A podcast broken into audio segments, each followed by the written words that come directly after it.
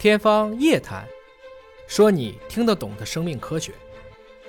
生而为人，我们都终将迎来肉眼可见的衰老。尹哥这几年也确实老了很多，但你有没有想过，为什么不同的人的衰老进程不一样？有人三十看似五十，有人五十看似三十。现实世界里真有童话故事里面的神仙水吗？喝一口就能拥有不老的容颜？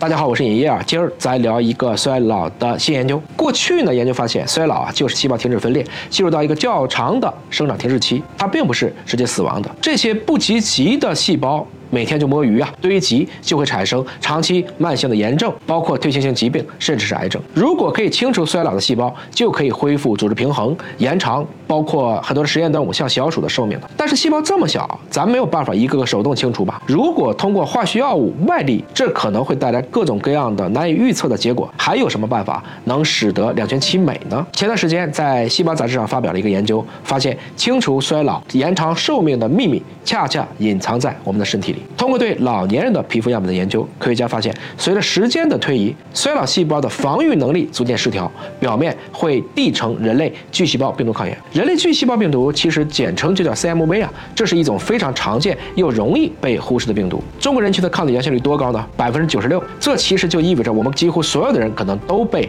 巨细胞病毒感染过，大部分人是没有对应的症状，也没有自我的感觉的。如果免疫系统看到了巨细胞病毒的存在，会毫不犹豫地清除掉。只有当免疫力低下的时候，巨细胞病毒才会出来作妖，这就使它成为导致艾滋病或者器官骨髓移植者疾病加重和死亡的一种重要原因。科学家认为呢，随着细胞衰老的演进，巨细胞病毒会被激活。如果利用这层关系，是有可能让免疫系统来帮助清除衰老细胞的。那如果能够清除掉我们的衰老细胞，就有可能实现延缓衰老、延长寿命这样一个目的。他们对老年人的皮肤样本进行处理，的确支持了这个发现。所以衰老呢？